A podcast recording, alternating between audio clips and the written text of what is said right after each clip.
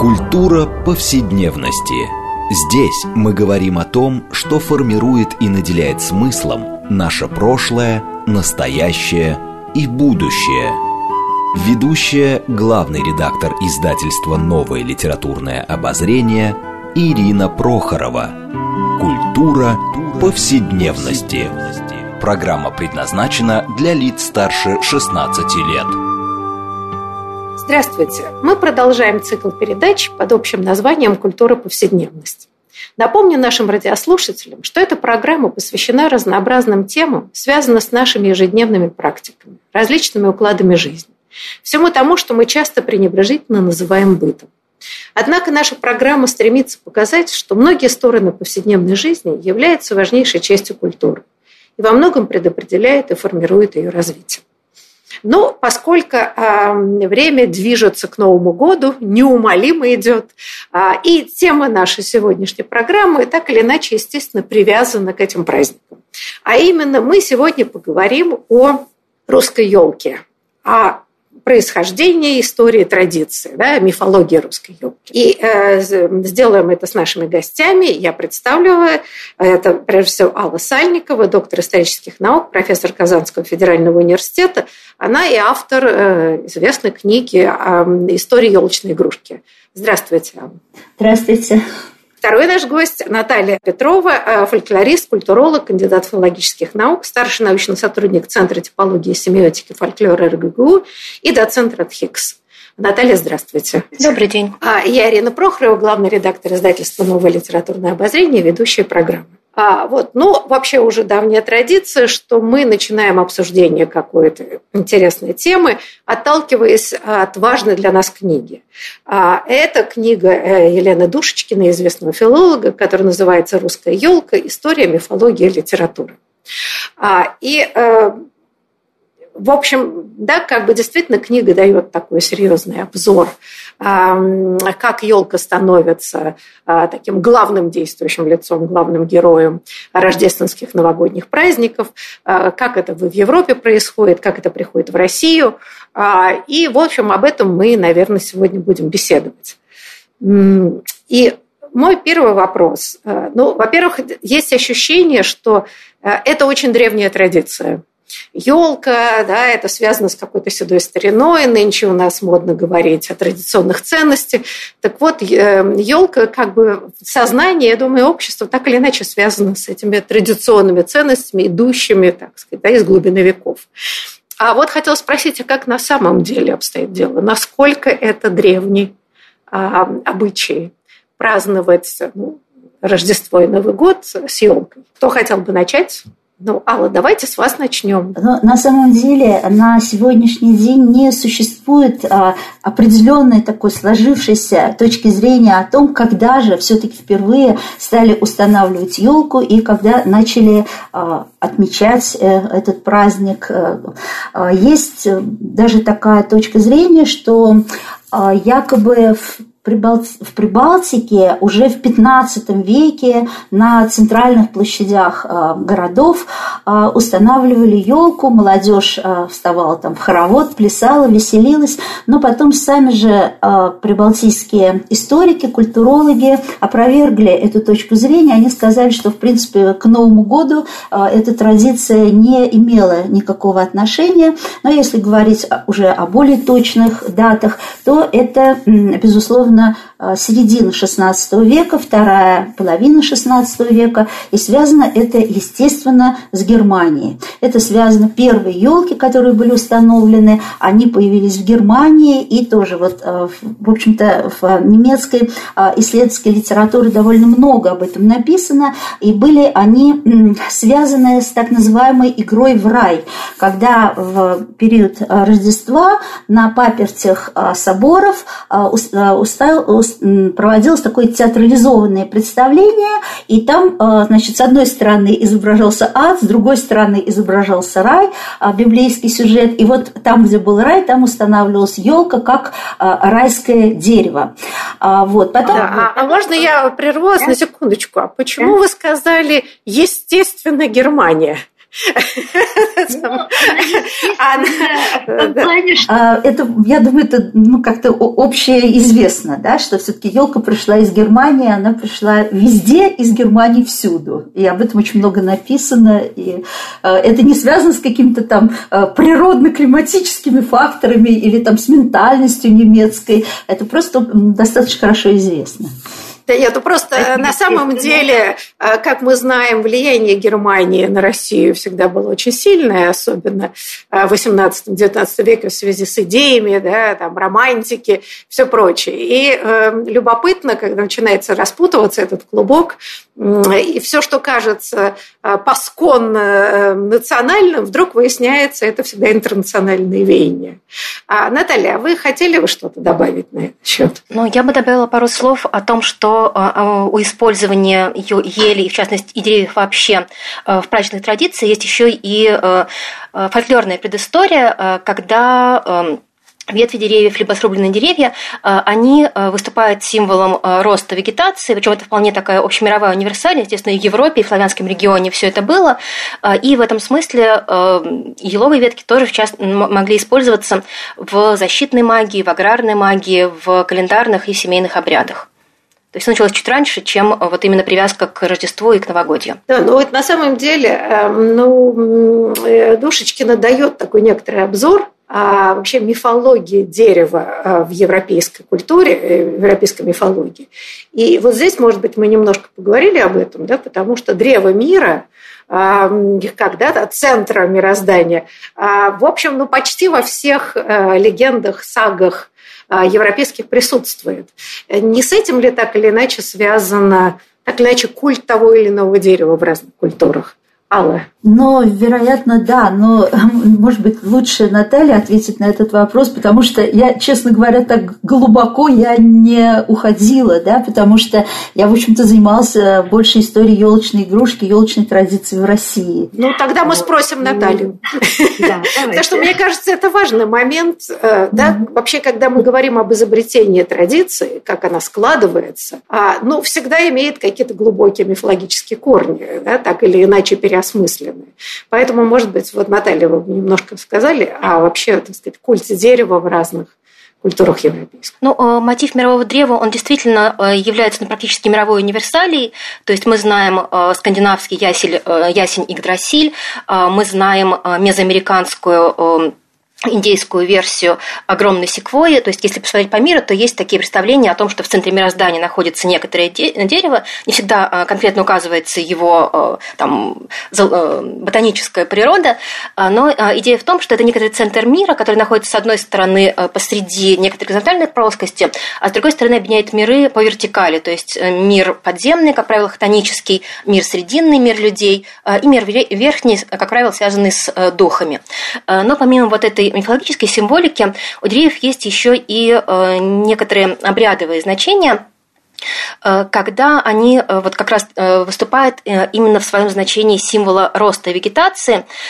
И, например, есть распространенные и в Европе, и в славянском ареале эти представления о майских деревьях, либо о купальском деревце, когда в центре какого-то календарного значимого периода оказываются действия, привязанные вот к этому растению. А, кроме того, а, если брать, опять же, фольклорные смыслы а, растительности, деревьев в частности, то довольно большое значение они имеют как эм, предмет оберег. То есть, когда ветви деревьев, в частности, и э, вечно зеленых, и ели в том числе, э, втыкают э, рядом со входом в дом, либо где-то в центральном месте в доме для отпугивания злых сил, либо для каких-то более конкретных защитных практик, например, чтобы в дом не ударила молния. Если говорить о индоевропейской мифологии, то там есть представление о том, что эм, в центре некоторого центрального мифа, о котором писали, опять же, фольклористы, в частности, Иванов и Топоров, есть представление бога-громовника и какого-то его эм, антипода противника, а, и постоянное сражение, просылание молний, грома в адрес э, неприятного персонажа. И вот, э, например, у славян есть идея в том, что э, иногда вот этот злонамеренный персонаж скрывается под деревом, например, под елью. И отсюда идут некоторые не вполне позитивные, а, скажем так, а, пугающие коннотации э, ели. То есть в целом в фольклоре э, ель и дерево э, может выполнять как, выступать как позитивным символом, так и чем-то связанным с, с чем-то пугающим. Да, знаете, но интересно, да, конечно, скандинавские эм, э, мифологии, да, старший, младший это, там вот вокруг этого мирового древа разворачивается все. Но вот интересно, что я, например, никогда не думала об этом, но э, в книге Душечкиной Например, сказано, да, вот о, так сказать, священных деревьях и проклятых деревьях.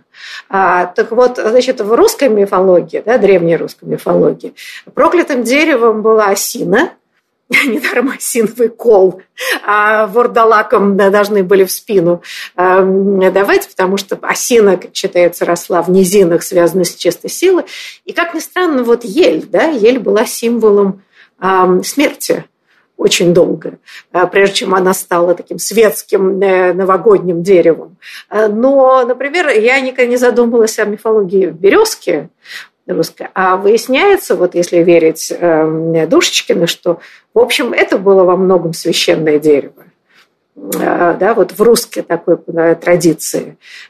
И оно было прежде всего связано, конечно, с весенним праздником Э, вот. И это интересно просто потом, как эта мифология эм, прорастает потом литературными какими-то традициями, да, и становится некоторым вот таким символом, там, русская березка, уже такая сентиментальная традиция в 20 и 21 веке. Это очень любопытно. А я хотела добавить, что действительно вы абсолютно правы. Ель была э, символом э, смерти, и э, когда в 20-е годы вот большевики в своих воспитательных практиках, когда они с детьми работали, они об этом вспомнили, и они говорили, и есть, в общем-то, вот, скажем, э, дневник э, Коли Рябцева, да, а вот там говорится, вот, значит, я смотрю в окно там, э, школы и вижу, как тащут эти, значит, смертельные деревья, потому что приближается вот это вот буржуазное Рождество. То есть я думаю, что вот тогда это было нужно вспомнить, и это вспомнили тогда. Это пригодилась вот эта вот такая коннотация негативная, связанная с елью когда боролись с Рождеством, с елкой. Ну, вы знаете, а мне кажется, что в моменты революции мы прекрасно понимаем, что вот это такое, да, глубинное сознание народной культуры, которое никогда не изживается до конца. Собственно, не то, что специально вспомнили, а я думаю, что это продолжающаяся какая-то традиция, видимо, да, которая всплывает вверх, поверх вот таких внешних цивилизационных установок. И не знаю, может быть, я не права, Наталья, как вы считаете. А, вот, да, все-таки эм, идея смерти ели как символа смерти, я не знаю, вряд ли в народной культуре на совсем было исчезла. Нет, э, связь ели со смертью сохраняется, если говорим э, там э, современные проявления традиционного фольклорной обрядности в той же России. Например, когда мы едем в фольклорные экспедиции и либо наблюдаем, либо нам рассказывают о том, как проходят сейчас похоронно-поминальные обряды, то до сих пор используются, например, еловые ветки для обозначения обозначение пути от дома до кладбища, когда их высыпают по дороге. То есть э, эта связь присутствует. Э, но, опять же, нужно понимать, что э, связь ели со смертью, она не только напрямую, что это символ смерти как таковой, а скорее в, в этой русском фольклоре у ели в похоронном обряде еще и защитные функции, поскольку это не только вечно зеленое, но еще и острые растения, а острые предметы в фольклоре, как правило, рассматриваются как довольно сильные обереги. То есть вот рассыпание еловых веток по пути э, похоронного поезда, это не только маркирование вот этого ситуации смерти как таковой, но и отчасти защита от возможного вреда для э, еще живущих. То есть здесь, опять же, некоторая амбивалентность вот этого э, дерева тоже проявляется. А, знаете, ну, сразу вспоминается, да, вот, например, там, мавзолей на Красной площади, вокруг него ели. А, вот это вот глубина подсознательная на самом деле. Э, да, и здесь это любопытно. Я когда тоже никогда не задумывалась, пока не стала читать книгу, что вот это высаживание ели вдоль, там, я не знаю, каким-то аллей памяти, э, которые часто, ну вот действительно мавзолей, где и вокруг мавзолея же такой э, колумбарий фактически э, революционных э, героев, да, это все вот эти голубые елки, которые себе стоят и вот символизуют, символизируют эту амбивалентность, но прежде всего ассоциируются, конечно, с идеей смерти. что довольно любопытно. Алла, вы хотели что-то добавить, кажется? Ну, это действительно традицию. Ну, просто, видимо, здесь а, тоже вот такой синтез а, разных традиций, да, произошло совмещение некоторое. Вот. Знаете, ну вот э, хотелось бы просто немножечко, может быть, поговорить а, как это, собственно, немецкая традиция, да, в некоторых немецких Э, княжествах елка, которая становится в какой-то момент символом Рождества. А, ну, это вот считается там 15-16 век, и во многом связано почему-то, легенды связывают это с Лютером. А, я не знаю, Наталья, знакомы ли вы с этой вот, да, историей, как это, как это постепенно происходит, почему такая местная традиция вдруг начинает распространяться по всей Европе. Ну, вот эта э, легенда о связи Лютера, это можно соотнести с фольклорным жанром этиологической легенды, когда какой-то Э, обычай, он искусственно удревняется и связывается с э, авторитетным персонажем. То есть мы не знаем, на самом ли деле однажды в зимнюю ночь э, или вечер Лютер, прогуливаясь на улице, посмотрел на звездное небо сквозь еловые ветки, проникся этим и способствовало распространению этой традиции. Но вот связь действительно этого обычая становления елки с Лютером, она присутствует в околоелочной мифологии. Э, и э, этот э, обычай действительно связан с христианской культурой, вот. А если говорить о его шествии э, на восток, в России, то, естественно, это происходит с активной вестернизацией в Петровскую эпоху. Э, до этого такой практики особо не фиксировалось на славянских землях. И вот с нового 1700 года, когда появляется указ Петра I о переносе, во-первых, даты отчета Нового года с 1 января, а не с 1 сентября, как это было раньше, плюс указание к украшению даже не столько домов, сколько города как такового, то есть ворота, какие-то входы украшают целыми ветками в знак вот этого нового праздника. А, и э, в э, после Петра был некоторый период э, отката, забвения этой традиции, и уже к XIX веку происходит популяризация этой практики, но в основном в городской среде, то есть не то, чтобы стало всенародной общей практикой рождественская елка, вообще новогодние празднества. Да, вы знаете, но а, вот как раз интересно, если посмотреть, Идушечкина описывает, как постепенно в разных странах это приходит, а, и не во всех германских землях это было изначально, а, но любопытно, что именно потому, что легенда приписывает а, это Мартину Лютеру, то прежде всего, раньше всего, это пришло в протестантские страны. Да, но мы знаем, что в 1841 году этот обычай был значит, в Англии, когда королева Виктория вышла замуж за принца Альберта, который, вот, собственно говоря, ну, я бы сказала, так и инсталлировал эту традицию. А сначала это была такая, да, новый, новый символ королевской семьи. А вот, э, например, я нашла любопытное свидетельство Марины Цветаевой, э, от 1925 года, когда она была в эмиграции в Париже. И она писала в одной из писем, что а, вот в Праге, эм, значит, как бы там елка была во все, а вот в Париже а, ее практически не было. Это 1925 год, да, что было в основном это сжигают рождественское полено а, в в камине, да, а вот здесь елками и не пахнет. То есть еще даже в 20 веке а, вот Франция как бы еще до сих пор сопротивляется такому всенародному э, украшению значит, новогодних рождественских праздников елкой. И вот это на самом деле для меня поразительно, потому что у меня было ощущение, что это уже 18 век, вот оно уже все устоялось. А выясняется, ну вот если исследовать литературу, что ну, упоминается там в 1772 году в, у Гёте в «Страданиях юного Вертера», там уже упоминается, что вот была елка, и значит, дети вокруг лоты скачут и радуются значит, елке подарком. То есть эта традиция получается в некотором смысле совсем новая. Дело в том, что украшение а, городов, э, введенные Петром Первым, да, вот этого публичного пространства, э, в принципе, вот этот указ, э, и очень тоже известный, но все-таки здесь не было такого глубокого, я бы сказала, какого-то символического смысла. Это было скорее декоративное украшение. Ну, понятно, вечно зеленый, но вот к той традиции рождественской, о которой мы с вами говорим, в общем-то, это имело косвенное, на мой взгляд, отношение.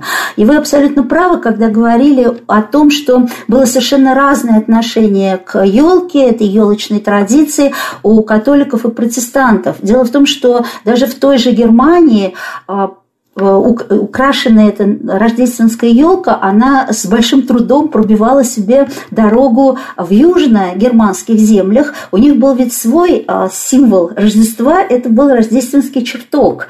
И было много литературы, которая в Германии появлялась, а в, это был 19 век, это была даже середина 19 века, когда говорилось, что елка э, то есть католики критиковали эту традицию, говорили, что это э, такое северогерманское протестантское развлечение, безделица, э, блестящая такая безделушка, и, в общем, к истинной вере имеет она отношение, то есть не имеет отношения, и только когда произошло объединение Германии, вот уже с 70-х годов XIX века елка начала постепенно а, проникать и в южногерманские земли, но что самое интересное в этих условиях, что основными центрами производства елочной игрушки а, и самыми крупными базарами рождественскими, которые впоследствии в Германии появились, стала именно Южная Германия, потому что основные центры производства, ну, скажем так, юго-восточная Германия, это Тюрингия, это Саксония, это основные центры производства елочной игрушки в Германии,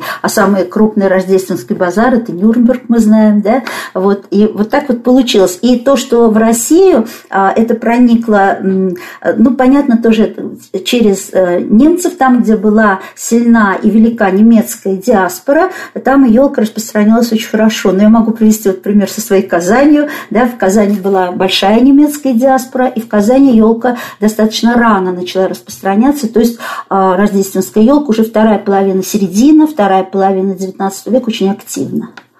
Ну, это, разумеется, среди э, православного населения. Вряд ли вряд ли не православные другие этнические группы заимствовали это да, вот до 20 века. А я да, хотела... Да. да, простите, ради да, бога. А, Наталья, а я хотела вас спросить, но ну, вот эта любопытная реакция церкви на елку, но ведь в России церковь тоже этому сопротивлялась. И, собственно, какие она выдвигала претензии к этой самой елке? Ну, э, да, церковь не особенно приветствовала э, начало этой практики. То есть, э, во-первых, заимствованная из Запада, значит, по умолчанию не православная, и это было некоторым аргументом. Плюс, опять же, сама идея Рождества как праздника веселья, а не главного религиозного праздника, и там совершенно другие практики, то есть скорее чтение священных текстов, э, чем какие-то светские развлечения. А вот эта вот э, традиция с праздника для детей, она все-таки действительно, правда, более поздняя, уже ближе к 20 веку она формируется. А, и любопытно, опять же, если мы немножко перейдем по времени дальше, в советский период, как вдруг вот эта елка, которая на самом деле не особенно, э, скажем так, принималась церковью, вдруг стала выступать э, тоже одним из э, символов э, темного времени и религиозного пережитка. То есть эти антиелочные кампании середины 20-х, конца 20-х, начала 30-х годов, где появлялись журнальные карикатуры, где священники несут елку, их выгоняют, или там картинка из детского журнала о том, как на границе пограничник советский стоит с ружьем и не пускает Деда Мороза с елкой, и там пояснение того, что это вот тоже вариант опиума для народа, религиозной пропаганды, и все это чуждо новому советскому государству. То есть, опять же, пересмысление елки э, в религиозном ключе во многом происходит в ранний советский период. Ну, это да, это некоторая ирония судьбы, действительно. А церковь так долго пыталась воевать с этим праздником, считая его таким мирским и действительно довольно, а потом ее же обвиняли в том, что она пропагандирует елку. Вы знаете, нам сейчас не придется выйти на перерыв, жалко прерывать такую интересную беседу, но после перерыва мы обязательно вернемся к обсуждению мифологии елки и как этот праздник стал любимым праздником в Европе и в России, разумеется, прежде всего. Так что, пожалуйста, не переключайтесь.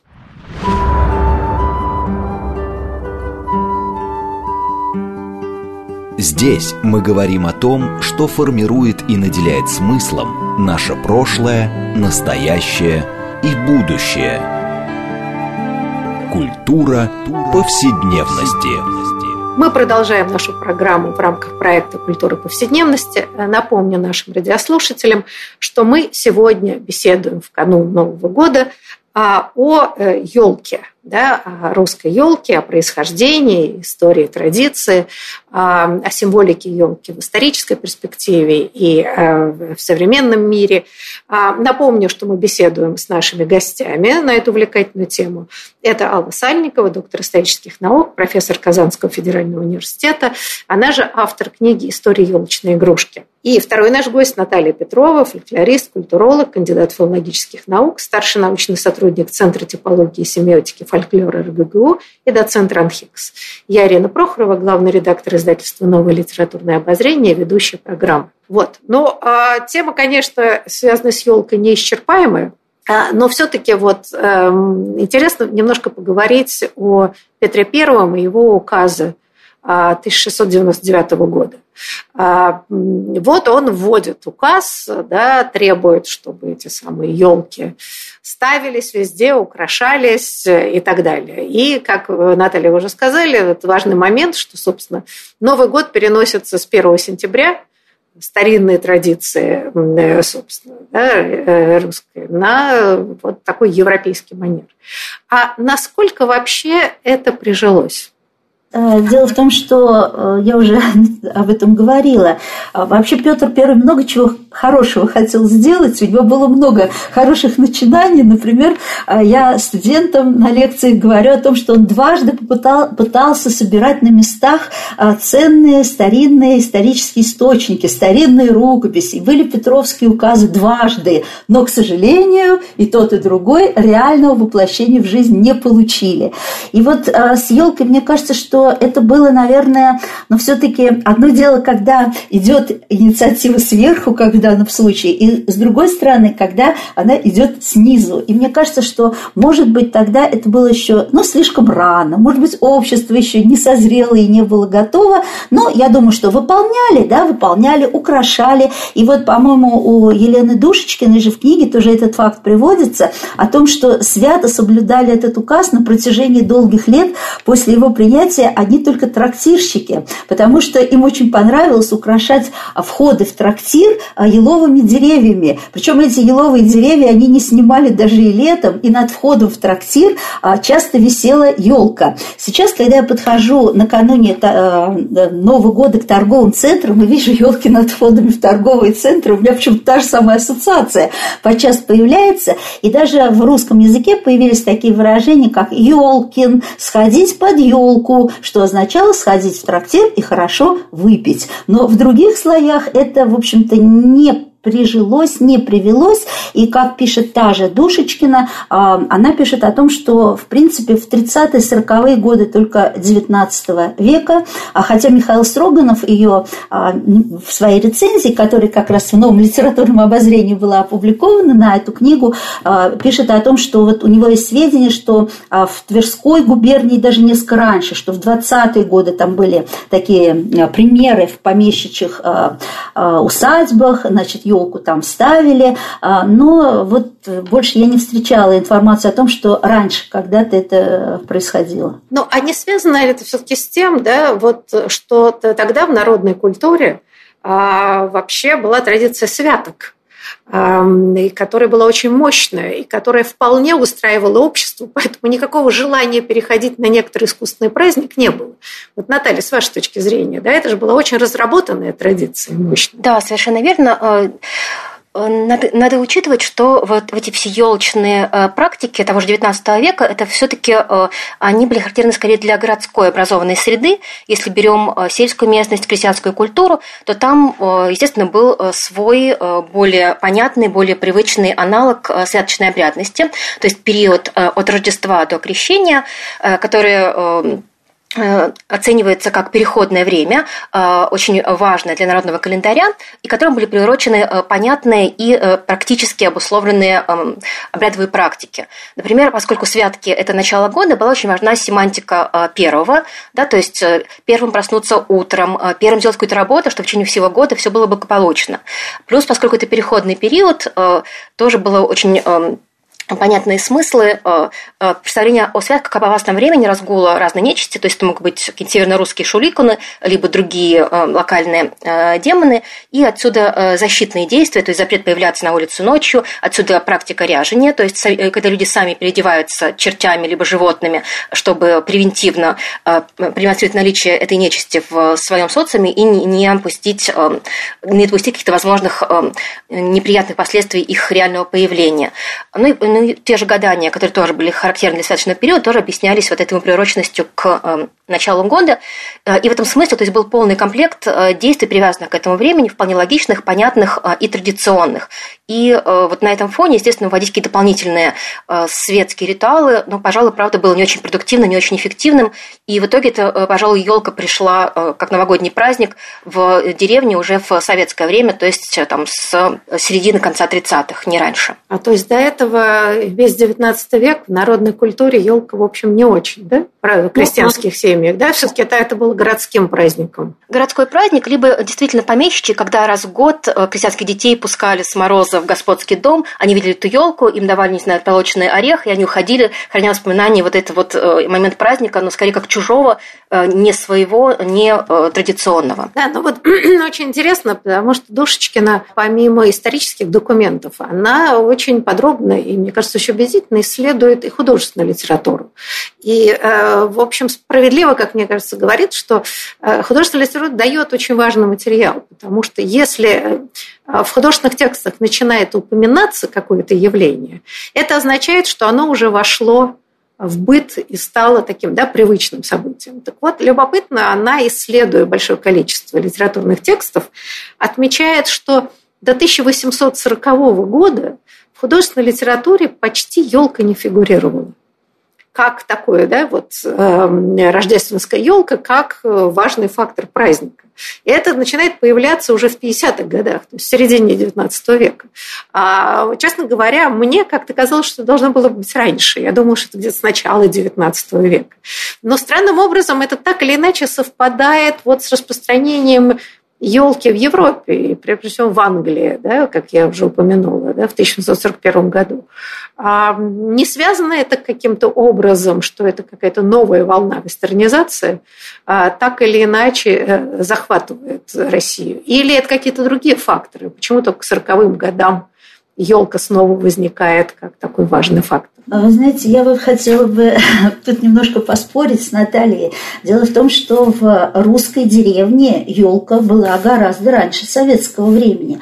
Был такой воспитатель, педагог, священник Швидченко Быстров, а, который написал, в общем, первую работу о Рождестве, о елке. Работа эта вышла в 1898 году, и в этой э, книге он уже писал о том, что нет ни одной русской деревни, а, где бы не знали о рождественской елке. Но понятно, что установить елку в избе в крестьянской это было невозможно даже чисто, ну скажем, с материальной точки зрения, потому что игрушки, они были очень дорогие, и мало того, что не было традиции, не, не на что было это просто сделать, потому что, вот скажем, если в 60-е годы а, примерно украсить елку, вот по, по данным литературы, это стоило где-то 200 рублей. То есть елка вместе с украшениями 200 рублей. В то время зарплата 200-200 50 рублей – это зарплата уездного врача. То есть понятно, что крестьянин там, как какой елки могла быть в данном случае э, вести речь. Но в церковно-приходских школах елки, особенно в западных губерниях, они устанавливались и в 80-е, и в 90-е годы. И тоже есть свидетельства, есть источники о том, что за много верст, за 15-20 верст привозили родители детей на эти елки. Им самим тоже так хотелось посмотреть, но помещение было маленькое, и они проникали к окнам снаружи смотрели, как их дети на рождественские елки веселятся. Поэтому елка в русской деревне, в православной, она проявилась еще в конце XIX века. Но, понятно, не частная, да, то есть это было в публичном пространстве. То я хотела здесь немножко уточнить по этому поводу. Да, но если я правильно поняла Наталью, что все равно, да, то есть это как бы праздник был барский, к которому допускались дети, да, ну, то есть тоже привнесенный. А, но, знаете, мне вот как раз все-таки интересно было бы поговорить э, прежде всего вот парадоксы советского времени, да, мы слегка упоминали, Да, после революции с елкой боролись как пережиткой прошлого, поповским праздником, а потом, э, значит, в 30-х годах вдруг неожиданно э, махом, опять же, одним указом, то есть статьей перед Новым годом, да, 1934 года, вдруг сказано, что мы елку возвращаем замечательно. А, то есть, да, вдруг Сталин в 1935 да, году фактически реабилитирует ее, так сказать, одномоментно. А как вы считаете, а с чем это связано? После стольких лет борьбы с пережитками вдруг эти пережитки снова вводятся? Ну, а, мне кажется, в середине 30-х она, в принципе, а, значимый рубеж для советской культуры, когда происходит ну, э, некоторые переставания жить на износ, на вот этот на революционный вечный подвиг и борьбу со всем, происходит реабилитация быта повседневности, возвращается возвращается уют, возвращается э, ну, понятие моды ну, понятие, в советском взводе и в чем-то. И в этом смысле появление какого-то э, праздничного события в привязке вот к новогоднему периоду было вполне логичным и встроенным в общую систему.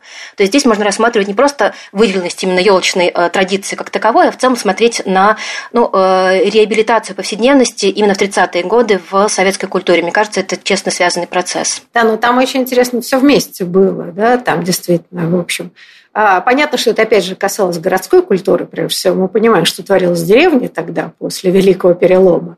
Но вдруг это появление форм а, значит, школьных, которые тоже ассоциировались долгое время с как раз дореволюционным буржуазным обществом. Вообще такая вдруг архаизация жизни, неожиданная, да, происходит. Это любопытный феномен.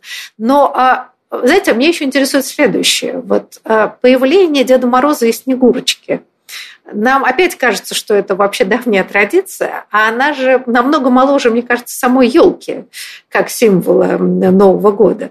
Алла, а вот когда появляется, как появляется Дед Мороз со Снегурочкой? А, ну, вы знаете, об этом прекрасно написано, конечно, в книге Елены Душечкина. Этому посвящена в этой книге специальная глава, очень интересная. И я думаю, что читатель обязательно ознакомиться с этой книгой, прочитает и подробно об этом а, узнает, если захочет. Но вообще нужно сказать, что здесь а, было две, две разные истории, я бы сказала. Одна история – это история с Дедом Морозом, а другая история – это со Снегурочкой. Потому что Дед Мороз появился, конечно, гораздо раньше, и это связано тоже, наверное, Наталья об этом лучше расскажет, чем я, это связано тоже с фольклором. Вот. И, в общем-то, Дед Мороз, да, это уже вторая половина XIX века, и во второй половине XIX века он присутствует, как только елку начинают украшать, ну, так сказать, не какими-то такими вспомогательными э, средствами, да, когда сначала игрушек было очень мало, там банты всякие шелковые, э, драгоценности вывешивали в богатых домах, перстни, колье, э, сережки на елку, а когда появились уже вот игрушки, в основном игрушки были все почти русских игрушек практически не было, они все ввозились из Германии, в меньшей степени из э, Чехии, появился и э, Дед Мороз. И Дед Мороз появился в разных здесь вариантах, он появился э, в прежде всего, он не висел на елке, а он стоял под елкой. И мы же знаем вот э, известное стихотворение такой блок Рождество, да, как там ты протянешь руки, а, а, а под ней смеется детка э, с пышными усами, да. Вот, это начало 20 века, э, а Снегурочка, но Дед Мороз, понятно, такой международный персонаж, да, интернациональный, вот, а что касается Снегурочки, то Снегурочка появилась уже гораздо позже. Вот Снегурочка, на мой взгляд, взгляд, и Елена Душечкина об этом пишет, это уже такая больше советская традиция. То есть одно дело там Снегурочка Островского, но с елкой тогда это не ассоциировалось. Это совершенно другая а, тоже была история. А вот в советское время, именно вот от, тот 35-й год, а, который вы упоминали, конец 35-го, новый 36-й год, вот тогда в 30-е годы на советской елке и появляется Снегурочка как такое связующее звено, я бы сказала, между Дедом Морозом Морозом и детьми. То есть Дед Мороз приходит один с подарками, а Снегурочка, она приводит с собой зверей, какие-то персонажи сказочные. И вот она осуществляет, но ну, все-таки для маленького ребенка он может Дед Мороза испугаться, да, такой дедушка страшный с усами, а тут милая а, такая прекрасная девушка, которая вот эту связь и осуществляет. То есть вот, Наталья, ваши соображения. Да, я совершенно согласна. И у Деда Мороза и Снегурочки с фольклором все очень сложно. Если у Деда Мороза еще можно найти какие-то аналогии в славянском, например, фольклоре, в частности, есть персонификация холодной стихии, когда на святке принято давать угощение, там, выкладывать на подоконник, либо на улицу вносить кутью, либо кисель со словами «Мороз, мороз, приходи ужинать, не мороз наши посевы весной». А, плюс есть, а, по-моему, только э, один сказочный сюжет, а, вариация сказки «Гонимый падчериц», который попадает в гости какому-то персонажу, или этот самый Морозко, либо в западнославянских вариантах «Госпожа Метерица». И вот трудолюбивая падчерица все испытания проходит с честью, ее награждают за это, а ленивая дочь мачехи не проходит испытания, ее в аутентичной сказке морозит, в более литературных обработках просто дают ей какое-то обманное э, награды, вроде сосульки вместо серебра. То есть вот это, пожалуй, единственное, что можно связать этого персонажа с фольклором. Но дальше происходит действительно его, скорее, пришествие в культуру через художественную литературу. То есть, да, середина XIX века, литературный персонаж, то есть это Мороз Иванович Адоевского, это Мороз Красный Нос у Некрасова и у других менее известных авторов. А, и э, еще в, наверное, 80-е годы XIX века э, не было даже четкого имени у этого персонажа. То есть там были варианты и, по-моему, святочный дед, и рождественский дед. Э, мне очень нравится вариант Елкич. Да, то есть Дед Мороз он стал уже ближе, по-моему, к 20 веку. А Снегурочка, у нее с фольклором все еще хуже. То есть каких-то аналогий прямо мифологических фольклорных найти довольно трудно. И скорее ее триумфальное шествие связано даже не столько со сказкой э, Островского, сколько с оперой Римского Корсакова, э, которая оказалась гораздо более популярной, чем сказочный текст. Ну и далее происходит, да, ее появление в литературных произведениях конца XIX начала XX века, эти романтические, символические интерпретации «Снежной девы» и появление ее как персонажа сказочного утренника, это действительно, да, с советский период, с 30-х годов. И я читала, что первый раз Дед Мороз вместе с Снегурской появляется на советской елке в 1937 году в Доме Союзов. То есть такой у них дата появления первого выхода в свет а, именно в формате пары, связанной с Новым годом. Знаете, а, это любопытно, потому что а, вот это появление Снегурочки действительно через оперу, и потом она как бы становится, ну, пересказе уже как бы сказкой, да, вторичная история. И э, она настолько впечаталась э, в русскую культуру и переплелась, э, сама да, эта история, переплелась с целым рядом сказок европейских, э, западноевропейских, которые тоже, в общем, да, бытуют у нас, как там, не знаю, сказки братьев Гримм становятся, ну, в общем, вполне себе эм, э, детским чтением, в общем, много лет. И очень было забавно, как это не развлечение вот разных фольклорных традиций сказалось, когда давно еще я как бы представитель фонда, мы делали во Франции э, культурную программу, и там был некоторый такой дивертисмент, который так или иначе был построен на сюжетах этих сказок. Французам все очень понравилось, они сказали, нам все очень понравилось, а вот что это за сказка про Снегурочку?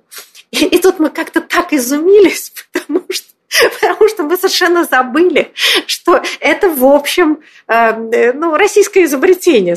Так пришлось давать пояснительные какие-то эм, э, какие-то пояснения, объяснения, что вот да, есть такая часть вот сказочный такой фольклор, сказка и так далее. А, э, это просто говорит о том, сколь разные системы заимствований, как они становятся некоторым общим каноном, который ты уже не отделяешь один от другого. А, но вот эм, осталось у нас не так много времени. А, хотела я все-таки спросить. А, вот понимаете, ну, э, традиции, которые спускаются сверху, у них всегда бывает сложная судьба. Да? Много что спускалось сверху, но никак не приживалось. А, мы знаем много таких э, сюжетов. Вот все-таки почему елка прижилась? Ну, она долго отвергалась народной культурой, как мы говорили, да, в общем, отвергалась сейчас и долгое время и советские эти власти и все прочее. А, а тем не менее она стала таким огромным международным явлением, и в последние десятилетия, да, в общем, это стало таким универсальным. Там даже люди, которые не связаны с христианской культурой, теперь очень часто эти елки ставят. Вот э, что оказалось в этой, в этой изобретенной традиции столь привлекательно, с вашей точки зрения? Почему, почему это все прижилось? Как в нашей стране, так и практически во всем мире. Когда, почему это стало таким мощным коммерческим брендом? Ну, здесь нужно, наверное, исторически подходить, потому что в разное время, мне кажется, были разные факторы. Мне кажется, что первоначально, когда речь идет, скажем, о XIX веке, а, все-таки здесь, вероятно, очень большую роль сыграла некая такая мода и некое подражательство. Я не думаю, что это вот так вот а, из глубины души шло это желание. Дело в том, что а, ведь понятно, что сначала Николай I да, при своем дворе ставит елку, потом а, высшая аристократия, подражая. И вот тоже Елена Душечкина приводит рассказ Ауслендера о том, ну, насколько достоверно, она тоже пишет, непонятно, насколько достоверны эти сведения, о том, как праздновалась первая елка первая рождественская елка была установлена при дворце, потом как это а, среди высшей аристократии. И потом этому стали подражать, стало подражать, а, в общем-то, и предпринимательские слои, зажиточные слои, и интеллигенции, прекрасные елки были, ну, скажем, елка в профессорской семье, куда приглашали а, своих учеников, своих коллег, была обязательной, даже если денег у профессора не очень хватало в XIX веке, он из последних сил эту елку устанавливал.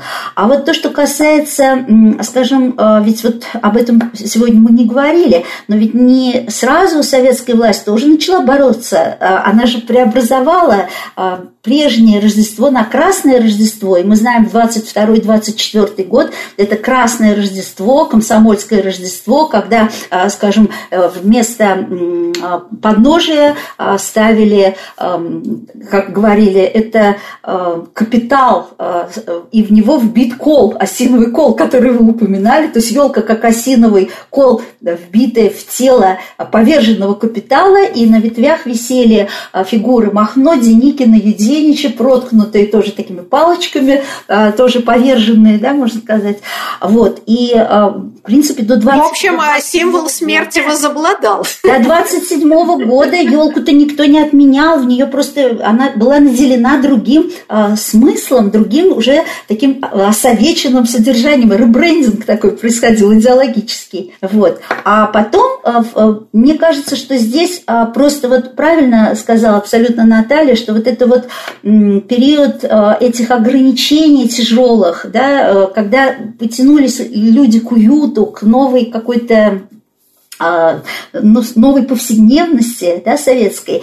И елка тут оказалась очень кстати, с одной стороны, для, скажем, низов, если можно так сказать, но и очень приемлема она была для верхов как средство идеологического воспитания, особенно через детей. Это был очень хороший путь внедрения новой идеологии. Да, Наталья, и вам заключительное слово. Ну, я э, совершенно согласна с Салвой. И, и если говорить э, о, о том, почему елка прижилась в Советской России, то, наверное, важный момент э, – это то, что в советском очень политизированном календаре, наверное, Новый год был одним из ну, формально менее идеологических праздников. То есть это не годовщина э, революции, это не 1 мая, это что-то такое более, э, правда, домашнее, уютное, что тоже оказалось вписано вот в эту общегодовой цикл. И то, чего на самом деле, наверное, не хватало Э, советскому человеку в его повседневности. То есть это примиряющий праздник, э, один из немногих, когда есть некоторое такое, да, я бы сказала, общенациональное примирение и некоторые надежды. Он позитивный праздник, он не предлагает бороться с кем-то, а наоборот, а наоборот, значит, как да, э, люди добреют, все желают друг другу счастливого Нового года, и, наверное, действительно, это залог популярности э, этого праздника. Э, ну, вот, увы, наше время прощаться. Я хочу пожелать нашим гостям как раз счастливого Нового года, несмотря на, на все сложное наше время. Вот. Большое вам спасибо за интересный разговор и надеюсь до встречи в следующем году. Спасибо, всего доброго.